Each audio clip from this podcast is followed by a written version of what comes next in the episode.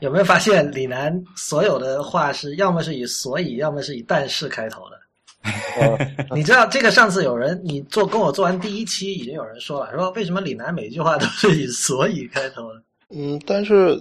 那又怎么样？所以日本已经普及了 LTE 网络，所以以这个观点来说的话，对，所以这个其实运营商的人有谈到，就是说，所以电信很可能拿到两张牌照，所以很奇怪，就是说。对，所以如果苹果又不希望自己的产品杀到太低的价位，所以但第三个对，所以两个设备是在挑战对，所以那个实际上，所以你知道手机系统的研发，但是那另一个例子是阿里云，对，所以所以你想，嗯，所以那其实安卓也是一样的，所以那个应该说，所以其实就是说，嗯，所以所以就是说。And now for something completely different.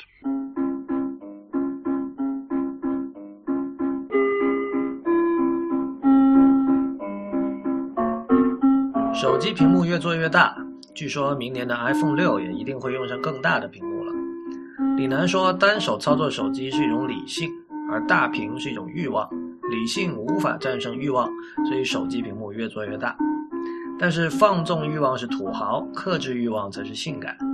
如果实在让人没有欲望，就只能强调性价比了。欢迎收听 IT 公论，我是李如一。在上一期节目里，我们主要回顾了2013年的一些科技产品和新闻。呃，这期节目我们会讲讲2014年将发生什么事情。我们今天的第一个话题是中国移动的 4G 版 iPhone 这件事情。说了很久啊，那个本来按照这个月初的消息是二月十二月十八号他们会开一个新闻发布会，然后至少那个时候我们会知道什么时候可以买到中移动的四 G 版本的 iPhone，然后这件事情又跳票了，但是我们现在发现就是还是有很多这个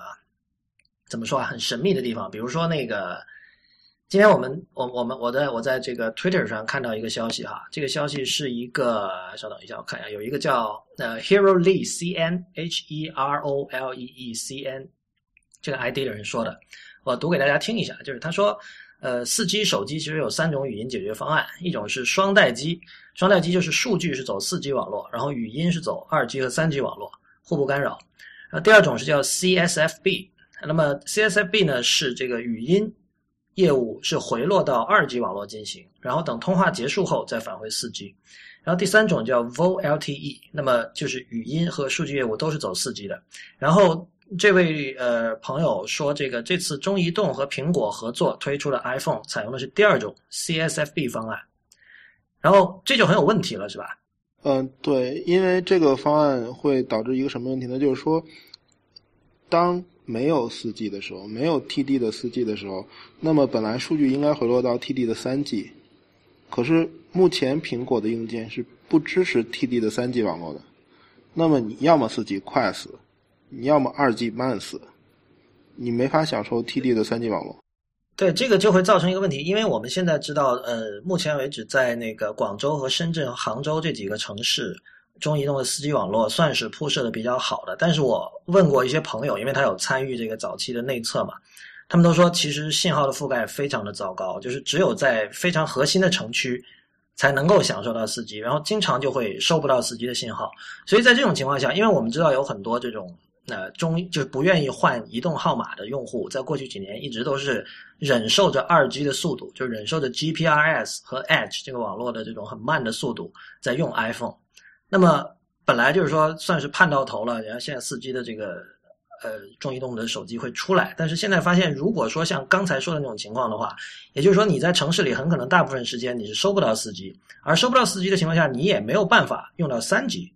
你只能还是用回原来的 GPRS Edge 的网络，这个就很悲剧了。这个也没有办法，因为如果它这个苹果的手机如果能够支持 TD 三 G 的话，那它早就那个。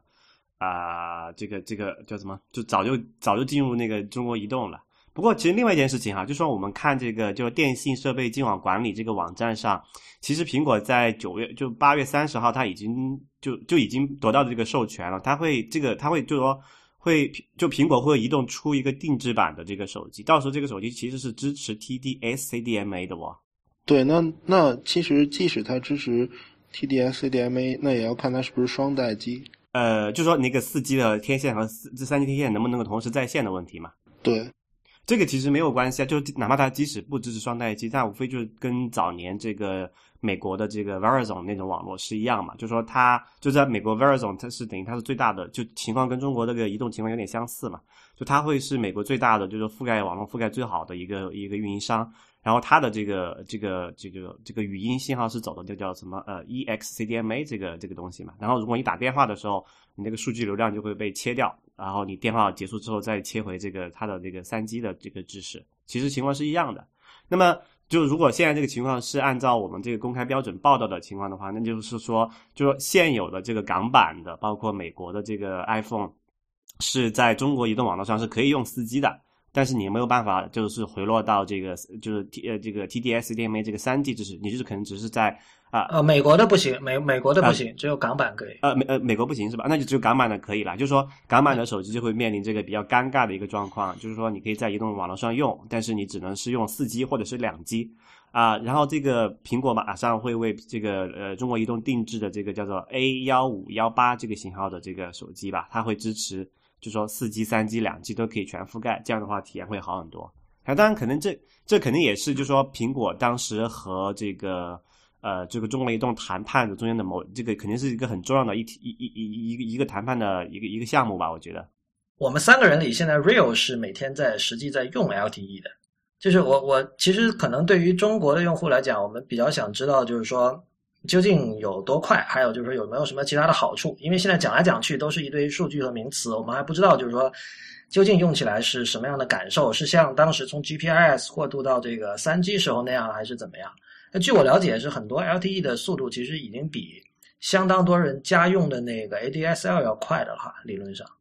对啊，其实我现在就用的这个 LTE 的网络嘛，然后比如说我现在跑一下，用那个 Speed Test 测一下这个 LTE 的速度怎么样哈？就呃，我之前家里用的那个 WiFi 呃不是很给力，大概可能也就下行也就五六兆那个 bps 这个速度吧。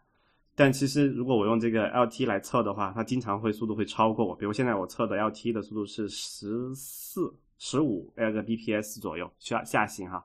啊，而且最要命的是这个。这个 LT 它是上下行基本上是对称的，嗯嗯嗯，啊，这个很重要。当然，这个是这个是跟运营商决定啊，就如果它其其实可以做到上下行对称的，就运营商可能可会给你搞一些这个这个限速之类的情况下，但是我这个就还是比较慢的，因为我用的是一个稍微比较便宜的运营商，然后我现在信号也不是很好，我大概只有三格吧，然后我现在下行是十五 bps，然后上行是三 bps，这个其实你在对于中国很多用户来讲，这其实比你家里的这个 ADSL 速是要快的。所以日本已经普及了 L T 网络，并且他们是那个移动设备的不限流量包月的情况之下，很多人会这么用手机那种单身宅男，他实际上会买一台手机，然后把它分享成热点，然后无论是在外面还是在家，他都通过手机来上网，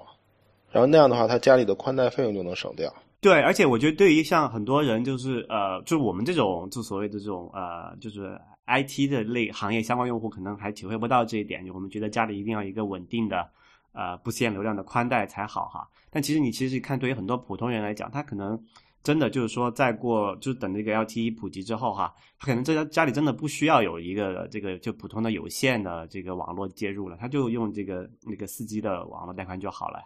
所以以这个观点来说的话，四 G 的普及和不限流量包月的到来，最终会干掉极路由那种东西。包括小米路由，对这个就看我们到时候，但是啊，就说在这个国内大城市的话，这个带宽够不够用，可能还会就会到是一个比较严峻的问题。对，所以这个其实运营商的人有谈到，就是说长期来看，当网络建设完毕的时候，四 G 流量的资费一定是比三 G 更便宜的，这点毫无疑问。但是实际上你在真正中国的市场上，你看到的不是这种情况，就是四 G 的流量现在卖的更贵。为什么？因为这个更多的不是成本和技术问题，而是一种营销策略。就是说，中移动还是想让那个最有钱的那批高端用户先进到这个网络里来，然后在保证有足够冗余的情况之下，让他们享受非常好的体验。那么这种口碑才能真正打出去，说啊，四 G 真的是快啊！但但这里这里有一个好好笑的事情，就是说。最有钱那人很可能他们对数据的这个需求是很小的，因为尤其是那个你知道，就中国有很多人他会死抱着这个中移动的一些，尤其是幺三九、幺三八八这样的号码不放嘛，因为在这个商场上有这样的一种印象，就是觉得因为有这这种号码是很早期的时候的号码嘛，后来你买不到了嘛，然后用这种号码意味着你很早期就开始用手机，那时候手机很贵，所以这算是一种身份的象征。这不是开玩笑，是确实是有人有这样的心态。但你知道，很多这样的人，他经济能力是很强，但是其实他他拿 iPhone 就是当普通电话用的。所以，所以这些人他可能，比如说他如果他率先用上了 LTE，他会不会有这种口碑的效果？就跟旁边人说四 G 很快，这这这有疑问，我觉得。嗯，但是那又怎么样？就是说，呃，OK，那种土豪是一拨人，但实际上在中国特别热衷于数码的一些城市白领，他们也是收入很高的人。就是如果你看人均 GDP 的话，北京、天津那种大城市要高过中国很多省份平均值好几倍。所以其实这些人如果被圈住的话，他们会快速的散播四 G 的口碑。哎，说到这个四 G 哈，我们刚刚讲了，都大部分都是集中在中移动这件这个四 G 的情况。但其实我们再关注一下国内另外两家这个大的运营商，这个移动和这个呃，不，这个联通和电信，他们在这个四 G 网络的布局现在是怎么样子？那个李楠，你可以说一下吗？现在三大运营商的排到状况非常的诡异，就是说，中移动毫无疑问拿到了 TD 的四 G 网络的牌照，但是联通和电信也拿到了，所以三家运营商同时拥有 TD 四 G 网络的牌照。那咱们还有别忘了，咱们还有 FFDD，就是说是真正的世界通行的 WCDMA 网络的下一代的四 G 网络。那个牌照没有发，那那现在联通拿到的是？现在联通现在联通手里只有一张 TD 牌照，但是另外那张牌照一定会发的，但是为时间的问题，对吧？对，只是时间的问题。如果说中国想在自己的国家之内完全只玩 TD 四 G 网络这件事儿，看起来是不现实的，所以应该还会再有牌照下来。但是为什么这个牌照不跟 TD 的四 G 牌照一起发？如果发的话，到底给谁？他他现在就是说，起码从这个国家层面，他肯定要去推这个 TD 这个 LTE 这个标准嘛，因为这个毕竟是中国所谓的自主研发，因为国内很多厂商也投了这个巨资进去，然后呃，那如果他他他就起码你可以从从一个合理的角度来推测这件事情哈，那他肯定是说我先发 TD 牌照，让这个移动去挑头把这个用起来先。呃，然后之后，然后因为你还是要考虑这个竞争格局的问题嘛，他要这个平衡三家运营商之间的这个这个竞那个实力嘛，就说这个这个这个优势嘛。那他之后再发这个 FDD 牌照，因为 FDD 这个技术很成熟嘛，然后而且就国外就就基本上北美的话都是部署了这个 LD 呃 FDD 的 LTE。那到时候这个联通再上的话，它其实就它也是有一定优势的，就是比比 TD 来讲，起码是这样。问题是，问题是，他把那个 TD 牌照发给联通跟电信是什么意思？因为你知道，三 G 并不是这么发的，三 G 的 TD 只给了移动，WCDMA 给了联通，对吧？嗯。然后 EVDO 给了电信，但是那个到四 G 时代玩法变了，三家同时拥有 TD 牌照。那现在就问题是说，呃，那个联通和电信会不会部署这个 TD 的 LTE 呢？我觉得电信首先是被认为最不可能的，没有这个能力。那那么，电信只好去租用网络，那么它只能向中移动来租，对吧？然后联通有大量的 WCDMA 的基站，它也不太可能从头去搞 TD。它不可以这个就地升级吗？就是说，呃，不是升级，就是说，就这两个是不兼容的嘛，就没有没有升级可能的。WCDMA 的基站升级 FDD 的四 G 网络很简单，但是升级 TD 恐怕不是那么好搞的。所所以，其实我们就就是说，起码对于联通来讲，它最好的策略就是等这个再发这个 FDD 牌照，然后它就直接从就跟国外的模式一样嘛，像特别是北美的模式一样，就直接从这个三 G 呃过渡到这个 FDD 的呃这个四 G，因为这个也很技术上也很成熟了，也有别的厂商也有这个部署的经验，没有问题。那现在就是说，这个电信的情况就比较囧了，因为它两个的基础都不是很好，那他会选择哪一个？所以电信很可能拿到两张牌照。就是说，他现在已经有一张 TD 的牌照，那么他很可能还会再拿一张 FDD 的牌照。那么他在他在向两个运营商分别租网。嗯，所以其实以后的格局很简单嘛，就是说，联通虽然拿着 TD 牌照，但他可能不会去建 TD 的网络，他会向中移动来租。但是他自己最终会拿到 FDD 牌照，所以联通会自己去建 FDD 的四 G 网络，而且联通应该不会等牌照下来再干。他现在他肯定现在已经在着手做了吧？嗯，他现在肯定已经在着手做了，所以那个，那今后仍然是联通 FDD、移动 TD，然后电信两边租，大概是这种结果。那唯一的一个有趣的地方是，联通有 TD 牌照，所以联通可以卖，联通可以卖 TD 的手机。然后怎么支持呢？它向中移动租网吧，应该是这样。那其实这样的话，移动的赢还还比较呃，就双赢了哦。移动不双赢啊，移动没法卖那个 FDD 的手机啊。它它无所谓啊，它移动的这个网络比联通好啊。呃，也不一定啊。那四 G 的不网，看谁的决心大了。不过的确，移动更有钱。啊。谈到这个移动和这个苹果的这个包这个协议，可能有一点，可能大家有都有问疑问哈，就说那个五 C 的问题怎么怎么说？就是说当时是有传言说，为什么这个移动和苹果这个当时说十七号发布这个合作，然后为什么跳票了一周？然后当时可能一个重点就是谈判的时候，关于这个五 C 呃，就 iPhone 五 C 的这个销量的问题，可能没有达成一致。这这个可能李楠你觉得怎么看这件事？就的确，五 C 在渠道上表现不好，应好像整个亚洲表现都不好，只有日本卖的不错。然后苹果在中国在搭售五 C，就是说渠道提几台五 S，那么你想提几台五 S，那么必须搭配着提多少台五 C，在这么卖。但是这种控制渠道的办法是可以做，可是就是它违反了真实的需求，所以我不知道为什么苹果一定要那么执着的去推五 C。那这种抵抗市场的行为，如果让我猜的话，很有可能是五 C 已经造成了很大的库存。嗯，前一段时间有新闻说，苹果在那个台湾的供应商那里去砍 iPhone 的订单，那么那部分订单很可能是五 C 的。那如果要是苹果仍然在渠道上这么在乎五 C 的话，那很有可能苹果即使砍了订单以后，仍然剩余了大量的库存需要消化。所以，如果从这个角度来分析的话，那很有可能证明五 C 真的是一个失败的产品。对，其实从现在就就种种迹象来看啊，比如说我们现在也有，就也五 S 和五 C 都出了相当长半年的时间了哈。我们看这个市场上的表现，确实是就五 C 没有我们之前想象的说能够说呃拿下就至少大半的市场份额，其实没有就这个可能定价也好，或者是产品定位也好，没有像苹果预想的那么好。那么然后在这种情况下，苹果要去强推这种东西，其实。好像这个这个苹果历史上还是第一次做这种事情吧，就起码在最近一二十年里面。所以很奇怪，就是说，呃，应该说以前猜测苹果的 iPhone 有四成的毛利，然后那如果有很大库存的话，比较标准的做法就是说我把利润都让进，那么我去杀更低的价位，然后但是苹果并没有这么做，所以那个。五 C 最便宜达到过三千块钱吧，没有再低了，所以，所以，所以应该说可能库存让它有点进退两难吧。就是苹果，苹果内心里认为它的品牌 iPhone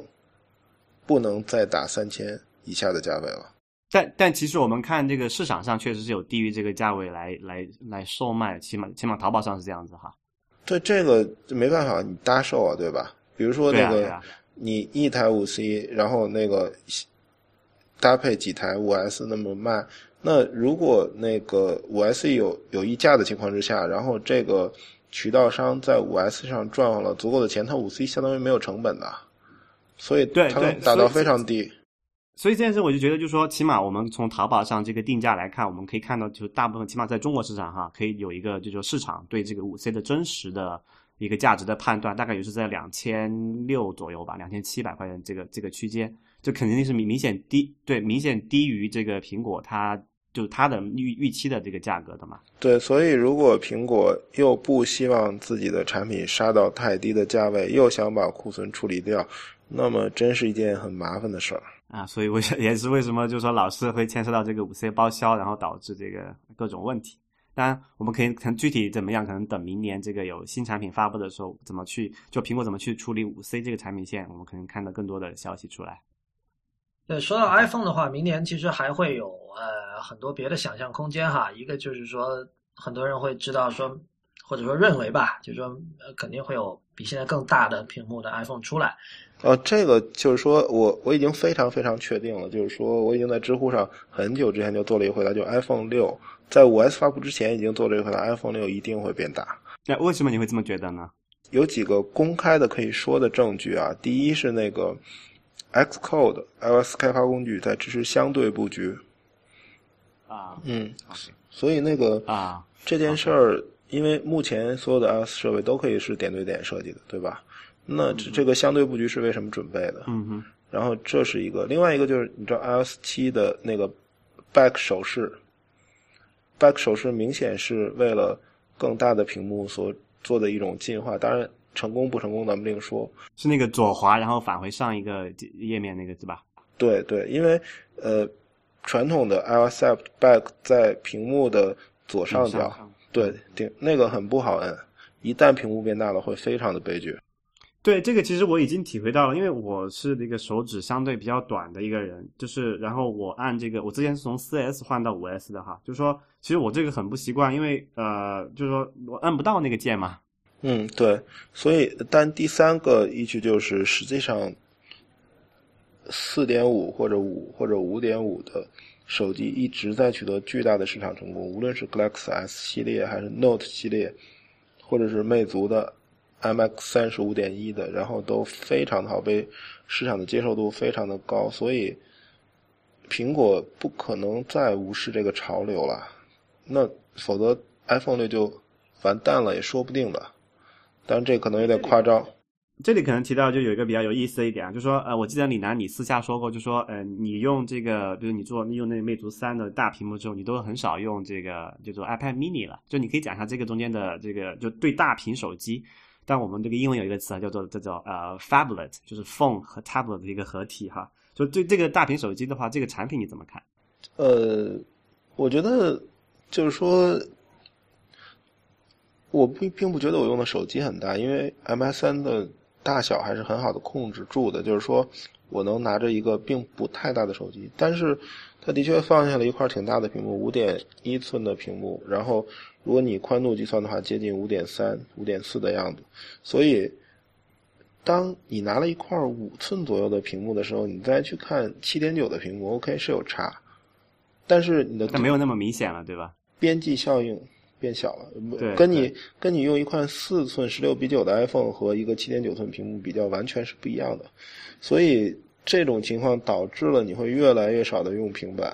对，这这个问题我觉得体会蛮深的一点，就是那天我去那个运营商店里面去玩了一下那个 Google 最新出的叫做 Nexus 五，就是它是一个哎五寸屏对吧？啊、五寸屏它是一个就是呃全高清就是幺九二零乘以幺二零零还是幺零八零我忘了，就反正它是一个蛮大的，然后一个一个屏的，然后我我去实际体验之后，我觉得真就跟那个 iPhone 五 S 你去就说你就是两个并排的比较哈，那感觉真的是差很很远的。就很多事情，我觉得可能比如说我要读一篇呃稍微长一点文章或者是小说之类的，在那个那个 Nexus 五上面去，感觉是已经比较接近这个平板的体验了。我觉得，我是坚定的反大屏主义者，因为我跟你讲，比如说我我看无论是在 Instapaper，比如在 Instapaper 里我看很多东西嘛，我其实用呃 iPhone 远远比用 iPad 多。我我首先我用的是那个十寸的 iPad 哈，所以这两个屏幕之间的那个尺寸的差距是很大的。那么很多时候呢，我是在刻意的告诉自己，我说太小的屏幕对视力不好，然后我说 OK，我应该更多的用十寸的 iPad 来读 Instapaper，但是事实上我在 iPhone 上读 Instapaper 的几率还是比 iPad 大得多。我为什么说这个？这个就是回应刚才 Real 说的那个，你你在店里看那个 Nexus 五的那个观感哈，你确实包括当时我第一次看到 MX 三的时候，我把它和 iPhone 五放在一起对比，那个屏幕的尺寸的差距是非常明显的，在那一刻你也会感觉到，我靠，哎呀，大还是好啊。但是如果说回到回到日常使用的时候，其实你你并没有说，你并不是说整天盯着那个 iPhone 五的屏幕，觉得我靠，哎呀，好小啊！你们我我至少我没有那种感觉。我觉得，我觉得是这样的，就是说，呃，它就是说，并不是说一个四寸的屏幕就不够用，或者是我非得要一个七点九寸的屏幕，或者是五点四、五点一的屏幕是最好的。这个问题在于，如果你用一个小的手机加一个大的平板的话，最终会有一个什么问题？就是数据的问题。同步对吧？就是说同步对吧？一个是同步，呃，当然 iCloud 可以解决这个问题，但另外是两份数据 plan 对吧？你要两份合约。当然现在又有一些那个什么合约政策可以让你共享怎么样，但总之是很麻烦。对，我觉得就对这个确实是。所以我的所以我的 iPad 是纯 WiFi 版，对，那你在外面就没法用嘛可。以 tethering 嘛？我无所谓。啊，我无所谓。不是，不我觉得这两件事吧，就是说我我们刚才是谈论那个屏幕大小嘛，我是觉得哈，就是很多时候其实消费者确实是被牵着走的，他会看到厂家出大屏，然后周围人用大屏，然后他觉得哎呀，我是不是也应该用大屏？就这样。不，这相这相关的，就是说，呃，咱们假设没有大屏 iPhone，就是以前一直都没有，虽然我很确信六会有了，在没有大屏 iPhone 的时代，苹果讲的故事是这样的：手机小一点没关系嘛，我有 iPad，对吧？对嗯，但那三星讲的故事是什么？说我连一个 Tab，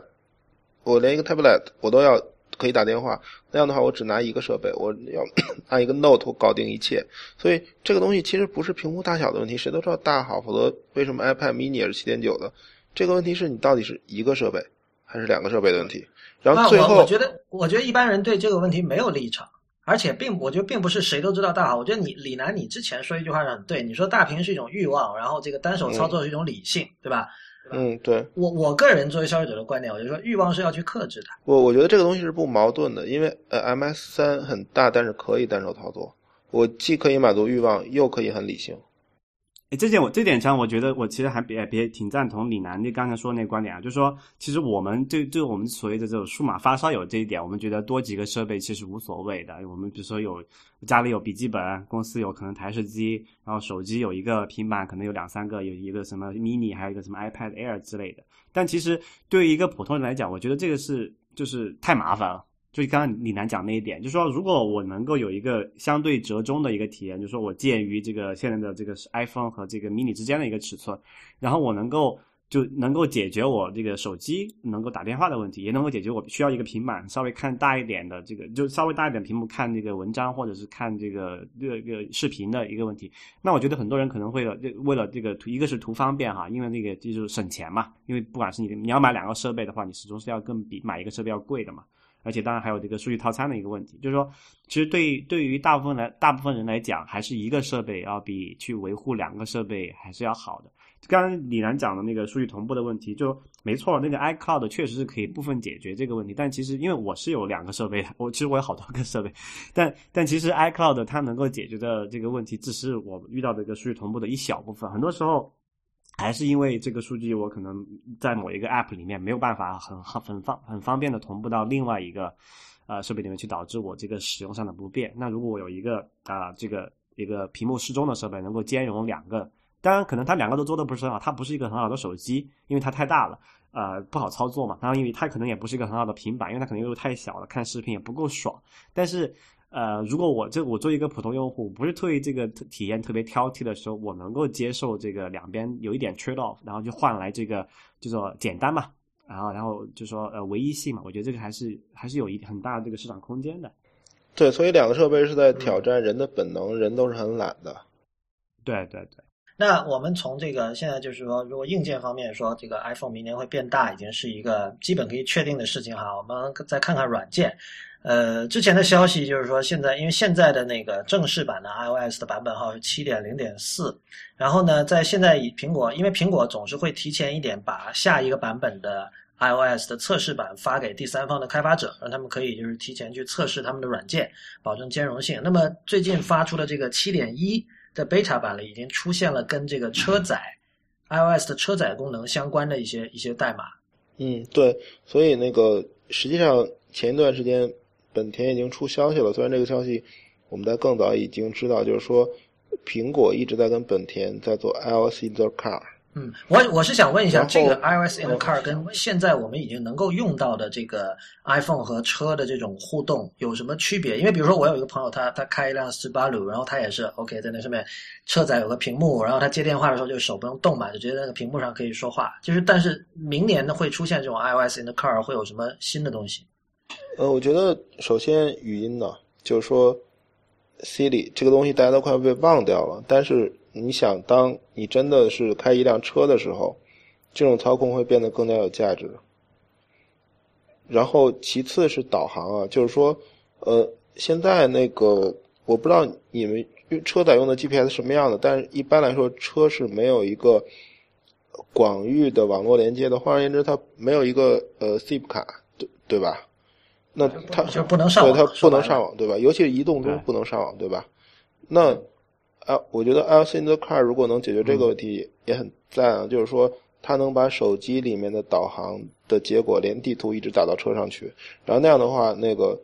OK，你不用去 download 什么地图了，反正你知道，在日本四 G 网络并且不限流量，然后你直接在手机上搜一个地址，然后导航，然后直接砰把苹果的 Map 打到车上去导航，类似这种东西都非常的赞。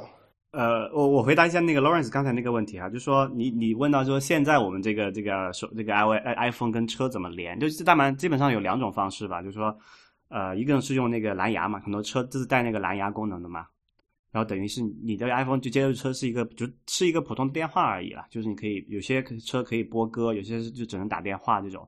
然后，如果你可以打电话的话，你可以其实是可以用那个很多车是可以用那个蓝牙支持这用 Siri 的，就是你可以用语音操控它。但这个问题是你看不到这个结果，因为它那个 Siri 返回的结果，你只能要么听到，要么你在那个手机上看到嘛。而显然，如果你这个车，你要么你自己装一个支架嘛，把那个架在那个挡风玻璃上面，要么你就把它找个地方固定。所以就其实这个体验是不好的。然后另外更早一点的一个方案是说有那个 iPod 的时候，大大家有那个很多车是支持这个 iPod 的音乐输入的。但这个就比较比较原始，因为就只能播放音乐，然后视频都没有办法播放，因为它就没有办法去接入这个车载的，因为很多车有中控那里会有一个屏幕嘛，就是办法就是完全脱节的一个东西。那么这个 iOS in the car 它这个的主要主打一个点，就是说其实它是想让这个 iPhone 去接管这个车的中控那一部分，起码把那个媒体和导航这一部分接管过来。就刚刚提，其实李楠也提到这个问题，就大部分的这个中低档的车，它是没有没有这个，就车子本身是没有这个，呃，这个叫什么，就是就是就是呃移动网络连接的。那你如果你要用这个动态导航的话，你其实只能就外接手机的方法去做这件事情，或者你这种最传统的用普通的一个车载，或者是你自己加装的一个 GPS。然后这个时候你只能去说，你就跟定期去升级一下那个地图，然后你也不能说去做搜索，因为只能做应用基于地址的这种一些导航的应用，就比较初级嘛。但就像其实很多这种呃 IT 的玩家的话，他会去就像比如说我他会去装一个这个像我我讲的那种支架，然后把那个手机支的架在那里，然后用这个 iPhone 去做这个导航的屏幕用。但其实这个屏问题就是屏幕太小了嘛，而且那个在挡风面上一个也不安全，然后也不方便嘛，因为操作的也比较远。那么 iOS Car 它就要解决这个问题，那就说，那如果我不能去改变这个车怎么样，那我去就直接切去接管这个车的那个那些系统好了，反正我不只要不涉这个涉及这个安全方面的问题哈，就说那我可以把这个娱乐功能和这个导航功能都拿过来，那等于就是说，你想你可以想象成那个叫做什么 AirPlay 嘛。等于是你手机会去把这个它的屏幕投射到这个你车的中控那个那个屏幕上去，去把这导航从那里做，然后它也可以去用 Siri 很好的去控制这点。所以我这点我觉得还是蛮赞的。我觉得不不仅仅如此，就是说，呃，所谓的 iOS in the car 就真的是 iOS in the car。换言之，那个中控应该跑的是一个 iOS。然后目前泄露出来的截图，其实你可以大致猜测 iOS in the car 的那个功能，它。在下面有四个按钮，第一个是电话，第二个是 iPod 的那个音乐按钮，第三个是 Map，第四个是 Message。换言之，那个对，然后就是说，它应该是说那个 iOS 要跑在汽车上，并且主打这四大功能。呃，不是这样子的，可能李楠，我不知道我们看的东西是不是同一份资料哈，但是就起码我看到资料表明，就是 iOS Car 它就是说这个系统不会运行到车本身啊，就是说就把那个它会有一个连接线，或者是用这个这个或者无线之类的一种方式吧，然后你的手机进会去控制这个中控，但其实这个 iOS 本身是运行到你手机上面的，上面的，类似 Apple TV 是吧？对对对，嗯。你可以把它想成那个，就是你知道我们那个 i i 那个 iPhone 它不是有那个那个就是输出线嘛，可以去有一个它会就是那个为什么要做那个 Lightning 这个这个线？但是我很怀疑，因为那个从目前 iOS in the car 泄露的中控截图上，实际上下面四个功能应该是可点击的。它是可以点击，它就它就这样子嘛，就是说它会去接管这个车的中控，包括那些输入，就是说你可以去按那个车上的按钮，但是那个就是如果你连接手机之后，那个按钮的反馈是会进入到你的这个手机里面的，就它等于那个车上的那个屏幕是可以触，但它是一个遥控器，它是控制 iPhone 的。对对，你可以这么理解，就不是说像刚刚你来讲的那种，是把这个 iPhone 这个就是 iOS 本身做进那个车里面可以单独使用。呃，我看的资料不是这样子的。哦，那那样的话，就是说，呃，还是有很大风险的。就是说，如果你真正是一个交互，对吧？这是一个可交互的屏幕，对吧？那这个对对这个屏幕是跑在 iPhone 上，然后通过那个就是中汽车这种中控来做显示和交互的话，那么应该说目前还没有人能做到，这个还是蛮有挑战的。所以这个我就是可能要等明年的这个有新车，就二零一四款的这个新车出来之后，他们搭载了这个设备，我们会看到它的体验到底怎么样子。但我觉得这个我对，其实其实我觉得这可能有一种误解啊，就是说咱们可以想象，就是说它跟本田深入的合作，就是说它并不是说 OK 我插上，然后哪些车支持哪些车不支持，它跟本田做那些那么深入的合作，而且你真的能在那个中控上去做触摸性的交互，到很有可能苹果要把一些代码植入到汽车上去跑的。这这肯定的，它肯苹果肯定会开放接口给那个汽车厂商，让它去能够去跟那个 iPhone 通讯嘛。但具体说，呃，它到底实现的时候是是是怎么样一个玩法，我们可能还要等它发布了之后才才有一个比较清晰的那个画面。对，就是说，但是以字面的意思来说的话、i o s in the car 的话，其实 iOS 一部分很有可能需要在汽车上跑起来。这么猜测，哎嗯，呃，说到这一点，其实我觉得肯定要提一下，之前有人那个用户改装的，因为大家对这个，因为我们知道这个这个传统的这个汽车公司，他们是不懂做软件的嘛，然后他们做的这种中控啊、导航，其实都很屎的。那其实之前那个 iPad 的时候，其实有人把这个就是它的那个原生的中控整个拿掉，然后换了一个嵌入式的 iPad 里面去，啊，就这个还有很多人改装这一点，我觉得就那个时候其实已经是 iOS in the car 了。对，其实这个也是一个很大的机会，就是说，所谓的物联网呢，其实能连上的最最有想象力的物就是汽车，而且这个价值最高，所以那个安卓不应该比 iPhone 更慢的，它应它也应该在这方面有所动作。呃，那个之前那个微软跟跟福特吧还是通用，我忘了哪一家，他们有一个合作，做了一个这么一个类似的，就是说把微软的系统只就是去替代，因为因为刚刚我们讲嘛，那个汽车厂商不会做软件嘛，那说微软说我会做啊，那我来做，但其实他们做的结果是被人骂得很惨嘛，因为体验很糟糕，因为就微软其实不是一个重体验的公司，但我们希望这个苹果这次能够解决这个问题。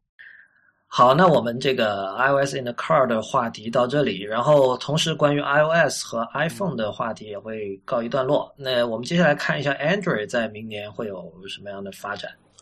呃，很多人提到安卓的碎片化的时候，都觉得碎片化是个负面词汇嘛，都觉得这是不好的。但是其实，恰恰是安卓的碎片化上的失败，Google 在安卓碎片化上的失败，带来了安卓系统的成功。因为这种碎片化让厂家可以非常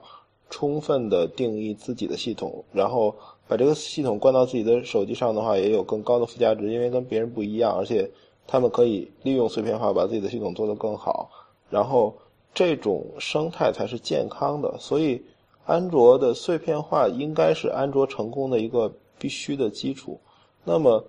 四点四之后，假设如果 Google 要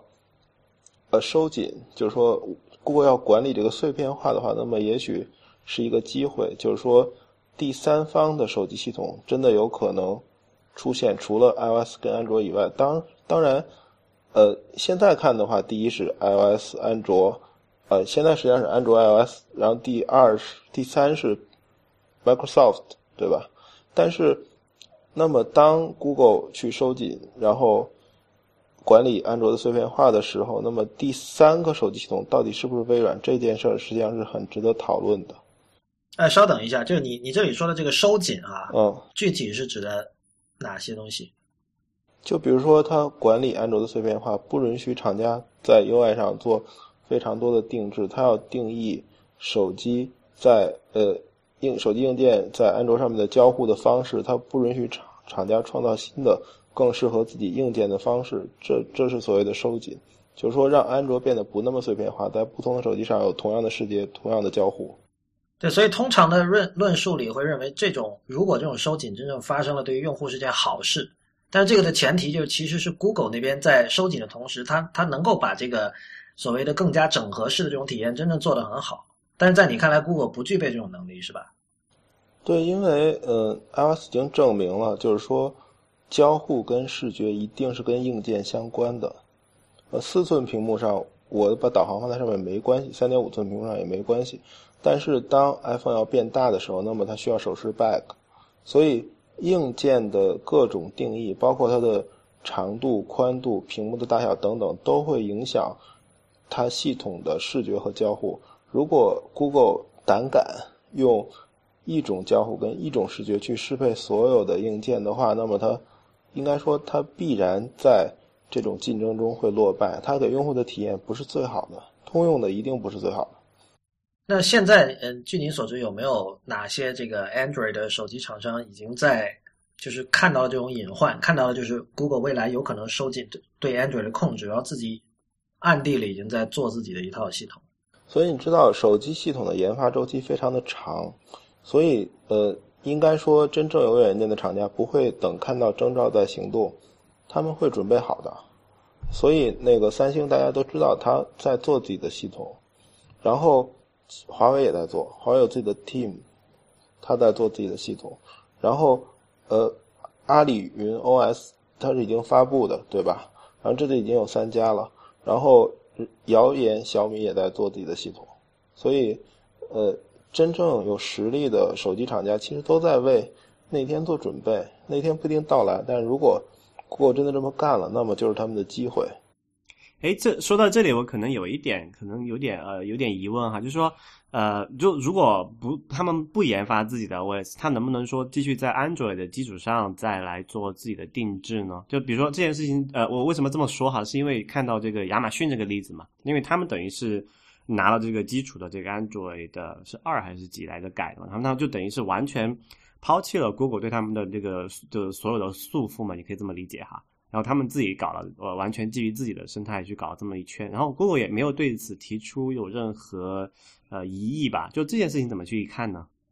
但是那另一个例子是阿里云，大大家知道阿里云实际上是一个基于 Linux 的系统，但它有能力兼容安卓的 apps。那他跟宏基曾经做了一款手机，搭载阿里云的系统，然后兼容安卓的 apps，并且准备出货。但是宏基接到了 Google 的警报，警告，就说你不能干这件事儿，否则的话你就不要用我的安卓了。最后实际上这个事情并没有做成，所以 Google 一定是在乎这个的。至于它跟 Amazon 之间怎么博弈，那是另外的事。所以这并不是一个公平的规则，看你的能力。就等于这里也是谷那个谷歌在选择性的去去去这个就执法，选择性执法去去警告它的那个下游厂商了。嗯，对，所以那个呃，Google 可能搞不定 Amazon，因为 Amazon 有自己的渠道，有自己的硬件，然后，对，所以而且那个 Amazon 的渠道它还蛮强大的。对，而而且我我没有用过 Kindle 啊，就是说，它那个东西是不是可以支持安卓的 apps？是可以支持，但是就是它的那个生态，就是那个那个应用商店是完全就等于是亚马逊自己控制的，然后你。呃，就也没有人去帮你做这，你得去开发者去提交到那里面才可以哦。我觉得为什么阿布总可以，阿里云不可以？阿布总仍然承认自己是一个基于安卓系统的改版，对吧？它仍然是安卓 based，但是阿里云可不是，阿里云是 Linux based。所以，所以其实这件事情是谷歌最在意的，就是说你如果在这个安卓基础上玩，你怎么玩我们可以再谈，但如果你要抛弃我，我就跟你闹翻了。对，所以所以你想，安卓系统的护城河是什么？不是系统。换言之，如果 Google 不做这个系统，别人有能力做出来。安卓系统真正的护城河是它的 Apps，是它的应用生态圈。所以这个东西是它一定不能让第三个系统利用它做起来的东西。所以阿里云才会被干，才会被谷歌限制。而呃，OK，那个 Kindle。也可以，反正你是安卓 base 嘛，对吧？对对对，那那就其实从这个角度来看，如果像比如说三星啊。呃，华为啊，小米，他们如果自己要去，就是真的要去做这个这么一套系统的话，它其实是会面临这个，就说谷歌会给他们从这个安卓这个层面上去施压，那可能会影响它一个已有的产品线啊，这东西。他说这种厂商他会怎么去去去评价这件这个就权衡这个利益呢？不过并不可能限制阿里云手机的出货，阿里云手机实际上在卖的，卖了十几万台了，就就是已知的数据。Google 可以限制什么？Google 可以限制第三个手机系统，就是 iOS、安卓之外的第三个手机系统，去利用安卓的生态圈。嗯，所以换而言之，你这个系统只要不兼容安卓的 apps，、Google 是没法管的。就像那个 Windows Phone 一样嘛，就完全不同的一个东西。对，嗯，这里可能就你之前也提到，就是说，那如果像比如说阿里云他们之前做过这么一件事情啊，就是把这个已有的 Android app，它通过一个一个某种方式转化成可以在这个阿里云手机上去运行的。那这个这个方式可能就可能很多人不是很了解，你可以解释一下这怎么一回事儿吗？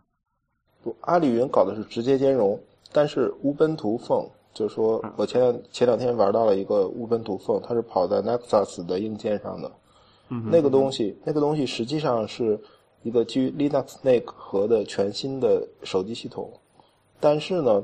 它可以把安卓的一部分开源的部分拿过来，然后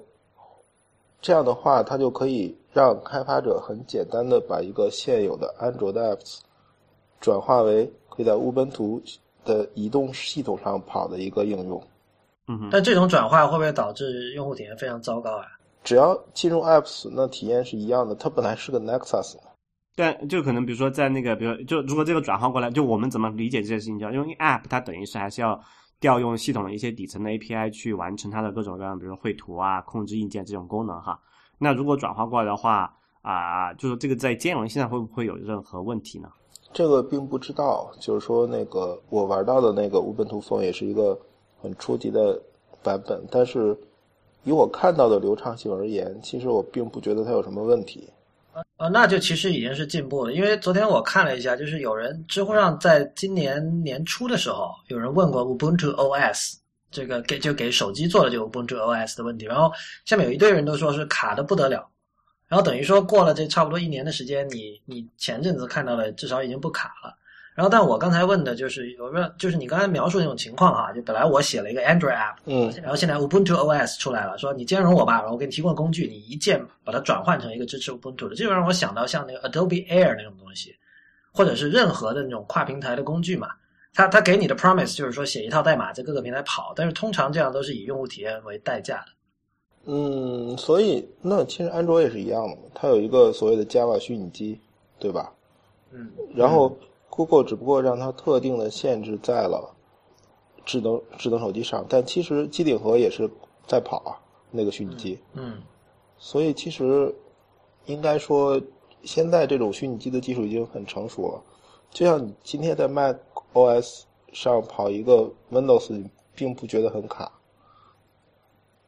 类似。OK，嗯，这刚刚我们提到，就是说，如果这个这个，比如说这些各大厂商他们想去做自己的这个 OS，那么可能这里有两种不同的思路哈，就说比如说像那个三星，他们有自己的这个 Tizen 这个系统，Tizen 还是 Tizen？Tizen，我可能读 Tizen，对 T I Z E N，就他们有这么一套系统，然后比如我们看到华为他们自己的研发，那么就假设哈，就假设我们刚才讲的那个情况已经发生了，就是 Google 要去，就说我们讲把它，就就是说把它那个控制权收回来，让解要去解决这个安卓这个碎片化的问题，那么导致这些厂商它有所谓的有异心了，这个这个体系要分崩离析了。那么就对于这种第三方厂商来讲，它最它有一些怎么样的可以做法？比如说，它是说，比如说我安卓呃这个我三星我自己搞一套系统，然后我有自己的生态。然后我让那个开发者来开，就针对我这个平台来开发。然后小米也做这么一件事情，还是说，